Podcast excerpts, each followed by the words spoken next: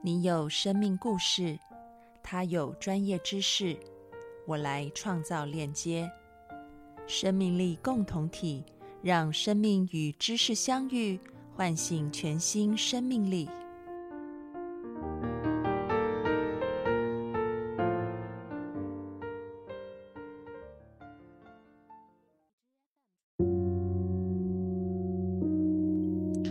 Hello，各位听众朋友，大家好，欢迎收听今天的节目，我是安安老师。在上一集节目里面呢，我们邀请到两位心理师洪如跟慧玲来到节目当中。嗯，我们从这个新冠病毒肺炎开始聊起。那么，嗯，在节目的最后呢，慧玲跟洪如就谈到说，好像现在，嗯，在内地啊，整个，嗯，这种排队买口罩跟喝板蓝根的，好像跟当时得非典的那个。群众是大概同样年龄层的人，然后，然后我就说，嗯，好像跟我在台湾感受到的是非常非常不一样的在台湾买排队买板蓝根和口罩是年轻人吗？在这个呃网络上面有很多很多这种呃，就是激化的言论，也是年轻人，所以可能他们被激化了以后就会。就像我刚刚说的嘛，嗯，就像我上一集讲的那个笑话，就是，嗯，专家说买口罩，口罩就卖完了；专家说买双黄连，双黄连就立马卖完。但是专家叫你们运动，提升免疫力，你们都聋了一样这样子。所以一直看网络，可能就会被网络资讯带跑，然后带跑以后就会去做一些，就是我们看起来可能没有必要去囤那么多东西。我也囤了口罩，只是我提前囤。上一集我不是讲了吗？就十二月初的时候，我觉得这件事情可能不对劲，我就先买了一些。我觉得就是有防范意识还是好的，但就是我们到底什么时候去关注了一些信息？就是，嗯，这真的是到了一个事情很很危险的时候了，我们才去抢呢？就是，嗯，中国人那么多人去抢，是根本都抢不过来。我想分享一个经验，就是，呃。去年九月份的时候，我去澳洲去上一个课，上了一个星期。然后因为那边有很多不同的国家来的朋友嘛，然后我发觉跟他们聊起天来，呃，有一个有一个东西，可能每个地方不太一样，就是关于那个对于忧患的一个意识。嗯，我觉得，嗯，好像日本的朋友啊，新加坡的朋友啊，他们就会比较有这种 sense，就说其实我们现在生活的。不是那么稳定的，就随时随地可能会发生一些事情，就会产生一个很大的变化，所以他们经常会对很多东西会有所准备。就打个比方吧，就像日本的那个呃小学、中学的教育里面，他们会有一个那个防范一些应急灾害，就他们家里面会定期让那些小学生啊，然后回去检查自己家的一个应急的那个。啊，急救包啊，还有储备的一种粮食啊，有没有过期？过期之后要怎么处理？然后重新去补充。所以就是我觉得，虽然吧，就是说你说非常严重的时候，你这种东西也是不顶用。但是当没有那么严重，像现在这样的状况，不是说真的是没有就要死掉的状况，你有一些储备，你还是会会安心很多的。所以我觉得，嗯，我不知道，就是我就有种感觉，就是我们大陆的朋友了，就没事的时候呢，就是酒保犯罪的，一天到晚乐呵呵的那边。但是真的是有事起来的，就是非常恐慌的去哄抢很多东西，嗯，这是就好几次，这次也好，SARS 也好，就他去抢板蓝根啊，抢出这种没用的东西的时候特别来劲，啊，真的有用的东西就会去准备。就是你知道那个过年的时候，我带我的妈妈回娘家去探望，就是家里面的长辈嘛，我们就知道家里面有一个亲戚成员，那他就生病了。刚好我爸爸他在过年也生病了，那他他得的是那一种呃，就是射护腺方面的一些急性的发炎啊。然后，嗯，我爸爸就非常非常紧张，他平常就是那种你叫他干嘛他就不干嘛的那一种，知道 就是跟你对着相反的做这样子。然后你叫他不要吃腌制物，他就啃腊肉给你看这样就。这这在你说他之后，他故意做给你看的吗？没有没有，他就是一个非常任性妄为，然后他常常说，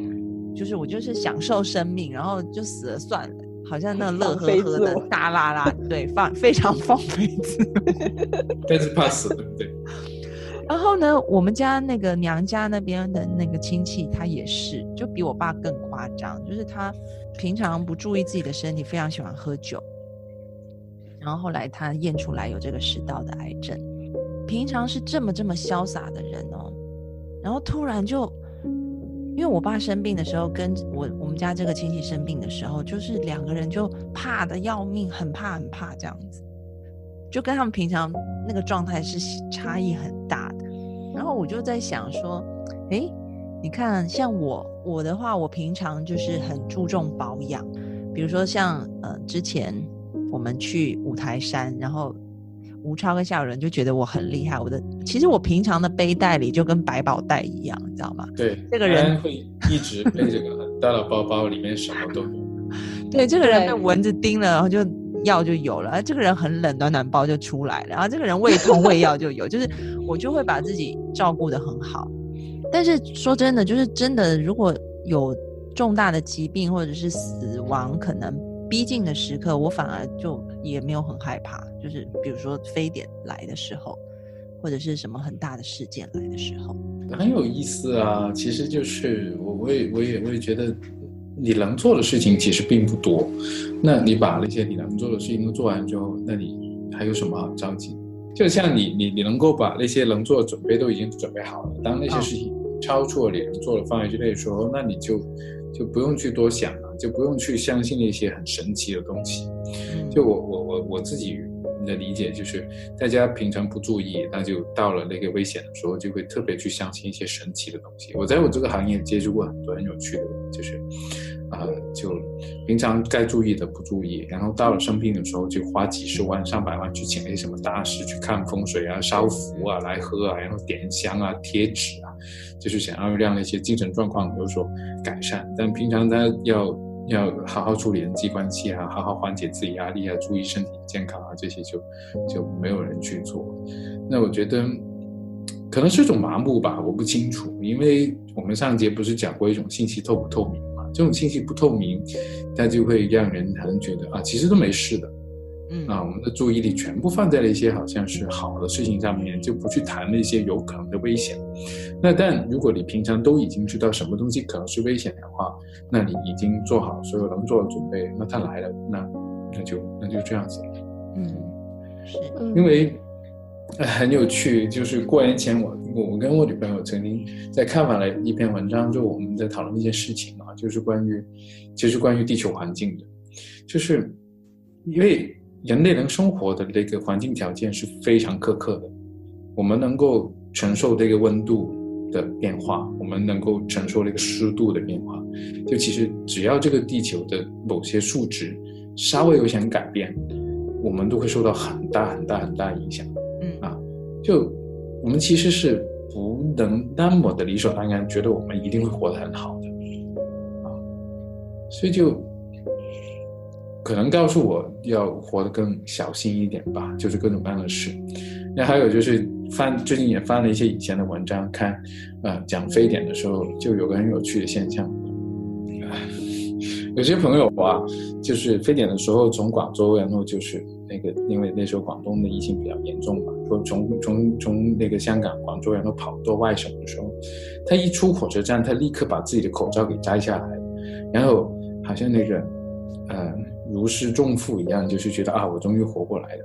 那那个画面很微妙，他没有想过自己可能会已经带菌了，传染给别人。我不明白，就是好像有一部分的人，他会觉得自己跟这个灾难是一种单向的关系，就是是灾难来找上门的，而不是自己去做什么能够去那个防止或是那个控制它的，就是总像一个逃跑者。就就就一个逃跑的人一样，就总是好像那个后面有个猛兽就追着你，你只要跑跑出来了就赢了。就我觉得，就可能这一部分没有改变，也是今年我们就是有很多人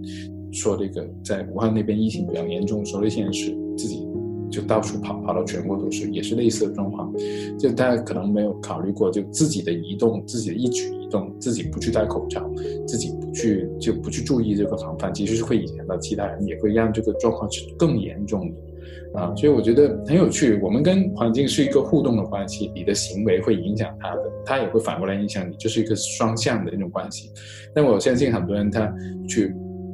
寻求一种神奇的效果东西的时候，他可能更多只是觉得自己跟环境是一种单向的关系，他只是一个受害者，被迫去接受这件事情，所以他只要去祈求一些特别神奇的东西去解救自己，而不是从一些可以着手的地方去做事。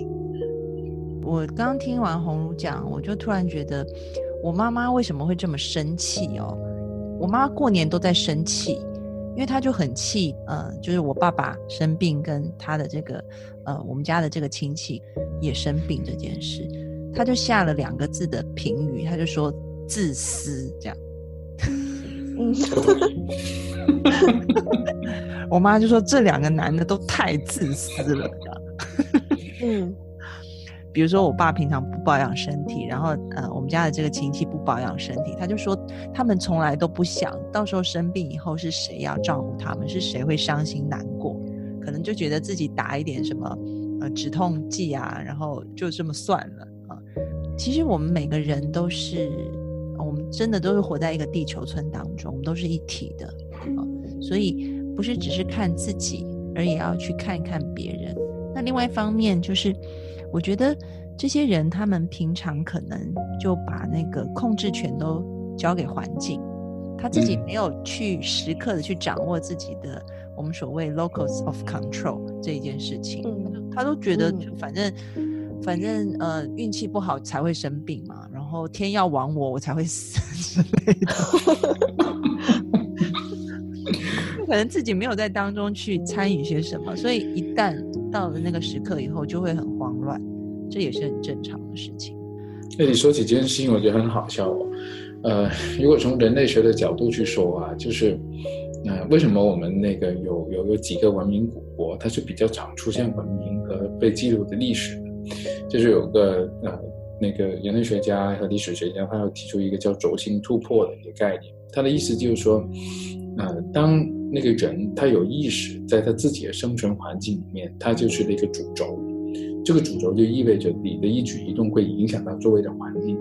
就所以在我之前在看那个《尚书》，《尚书》里面就是讲的是一些古代的皇帝，他们就领导者，他们开始去思考，我做什么会影响到周围的人和这个环境，怎么让它更好的去。啊，去去运作下去，就是为什么中国有很多哲学就讲究我们君子要修身嘛，去去限制自己的行为，然后就要去控制自己的欲望。其实我觉得这是一种，啊，一个我们的课题。我们的课题就是，嗯，我我们不再像一些动物一样，它只对当前的东西去发生反应，就是灾难来了就逃跑，然后就是。没事的时候就就大安旨意的吃吃喝喝，那我们能不能为这些东西有所思考、有所准备？我觉得这是，能够活得更好的一个前提吧。其实我挺想那个讲一讲，就是如果是从那个深度心理学，或者说从心理分析里面，这叫什么？就是其实我们有讲到过，那个人在面对一些。啊，突如其来的状况的时候，就是很容易去被一种情绪所煽动，或者很容易去从众，或者很容易失去一种啊自己的这种啊控制或者自觉吧。就像安说，安的妈妈说的自私。那另外一面，自私的另外一面，也许就是我们能够去自觉和自制，去了解自己的行为，然后自己的行为和周围的人以及周围环境的关系。就是我觉得。嗯，回到我们我们这一次就是最开始啊讨论过的，就是嗯，我们其实人类在嗯这么多年的这么长时间的嗯生存当中，应该不止一次经历过这种饥荒啊，或者说瘟疫啊，或者说灾难啊，无论是人为的还是自然的。但是我们一次次的去经历这种类似的状况的时候，我们到底进步了什么？然后我在想，就是。比如说，很多时候我们可能一开始的确还是不知道怎么去啊保养身体，或者说不知道该怎么去为自己和别人负责。然后可能也许正是因为这样子一次次的去经历，然后才能够去在下一次同样的事情发生的时候，嗯，会更快一点，或者说会嗯更加容易一点去反思到说，哎，我是不是以前也曾。经历过类似的状况，然后我现在是不是也许可以不用去犯以前犯过的错误？就像现在可能大家不会去买醋了，然后不会去 啊用盐水漱口之类，但是会更多的去戴口罩，会更多的去洗手，这就是一种进步吧。然后就即使是现在，我在想，大家都很容易被这种媒体煽动，或者说被一些信息所淹没，然后去排队买双黄连，但是很快的也会出现另外一些声音，就是。会啊，自己会告诉自己，哎，是不是我真的要去买双黄连，或者说要去买那么多，或者说我是不是应该去排队呢？还是说我应该自己在家里面就管好自己就好了？就是可能正是因为经历过这些，嗯，错误，才能啊，人才会更多的去从错误当中去学习。当然。我在想，这种从错误当中去学习的过程，可能也的确没有那么容易，因为人还是会是人的本性吧，就是这种被情绪所主导，或者说被一种就是不确定的东西所主导的这个部分，就像是荣哥所说的，我们每个人可能都会有这种原始人的 部分，就是相信什么。呃，命运都是由上天注定的呀，还是怎么样？可能真的是一种很原始的思想，这个部分也是很有力量的。那可能每个人，这的确就像红茹说的，这是一个挺难的功课，要去不断的去练习，怎么去成为一个真正的人，去更自制、更自觉，然后更有责任心。我那天看到一幅图，我觉得就是很能够那个呈现奎林你说的那种。很矛盾的状态，呃，有个地方啊，就忘，我不知道他是哪里拍的，就是有人在排队买双黄连，但是他们每个人都戴着口罩，然后排队的每个人大概隔了个四五米的距离。对，什么排出了北欧风是吧？对，就就我觉得我看到那幅图的时候，我觉得都很开心，在某一个程度上面，因为大家已经不是像以前去抢白跟着抢盐那样那么疯狂去那个。过量去拿这些东西，而不是挤在一起的，啊，而是他们也知道这是感染会带来的影响，他们戴着口罩，然后他们就很有距离的安安静静在那边玩着手机，在那边排队，就这个这个画面非常有意思，就真的是很北欧，我我我真的很难相信。哦，好吧，那可能就是我们国家一个进步的一个一个象征。嗯，对。所以，嗯，其实。这里可能有个扯得远一点，其实这个话题就是刚才昆凌你讲到了一个我们那个心里面有不同的一个部分。其实从生理结构上面呢，可能大家不知道，我们的脑袋也是分好多个部分的。其实这些部分呢，它是从原始到呃后面更更后面才出现，就是我们的脑干是最原始的那一部分，其实跟一个蜥蜴是差不多，那个会对外面一些刺激产生反应，对我们情绪产生反应，就很快的就是一种。呃，一种 react 一种一种状态，但我们的前额叶，我们那个人类独有的前额叶，就会有更多的一些语言啊、抽象啊这些思考。其实他们内部会打架。那我们那个在这种时候，我们到底是有自己有没有一个选择？我们的自我有没有选择？我们站在哪一边？啊，站在我们的前额叶那边去帮他把事情讲清楚，还是我们站在我们的老干那里就哎呀不管了，反正感觉来的哪里嗨去哪里哪里危险就往别的地方逃，是这样子的。就在他们之间的博弈当中，我们中间自我这个部分，我们到底充当个什么角色？其实也是可以去思考一下。嗯，我在这边想要提出一个问题哦，当然就是大家可以去思考一下，就是。你有没有发现，男人都比较不会去保养自己的身体？嗯，这是对，就是男人先回答。这这是这又是另外一个很大的话题，这又是另外一个很大的话题。对，因为刚刚从从一路这样听听下来，我觉得我身旁这些不太会去保养自己身体，然后又说死了也没关系的这些，好像都是男性。但是最后好像承担的是女性，承担了这些必须要照顾的责任是女性。然后我想，红茹在作为一个家庭治疗师，是不是也看到很多？会啊。然后就其实我在大学本科的时候看到一个一个瑞士的一个社会心理学家，他做了一个演讲，非常精彩。就是说，为什么我们要教育我们的男孩随时准备去死？在我们的教育的过程当中，我们一直一直会教育我们的男孩子去说，去死是没有关系的，嗯，这句话它只是以各种各样不同的形式来说出来。最危险的线上，啊、流血不流泪，然后男人哭什么哭啊、一杯酒闷下去就好了。很明显就是从我们那个生理和心理的角度去看，你哭出来比你闷一杯酒要健康的多。那但是我们往往去教他们用一种去，啊、对对痛苦麻木，对这些不健康麻木的方式来去随时随地的去进行自杀的行为。嗯啊，呃我觉得安安也说的很对。那这种自杀性的牺牲，那到底谁最后承担后果？那就是孩子和他的那个女性的一个家庭成员。那这一部分就会不断的去维持下去。所以，呃，男性在这些父权文化的社会里面是被绑架的，被一种集体的这种自杀倾向所绑架。他不太能看得见他的自杀式行为会对他身边人造成的影响，其实远远比他这种自杀式的牺牲带来的效果可能会会会会大得多得多。我觉得心理师聊天通常就是聊不完啊，就是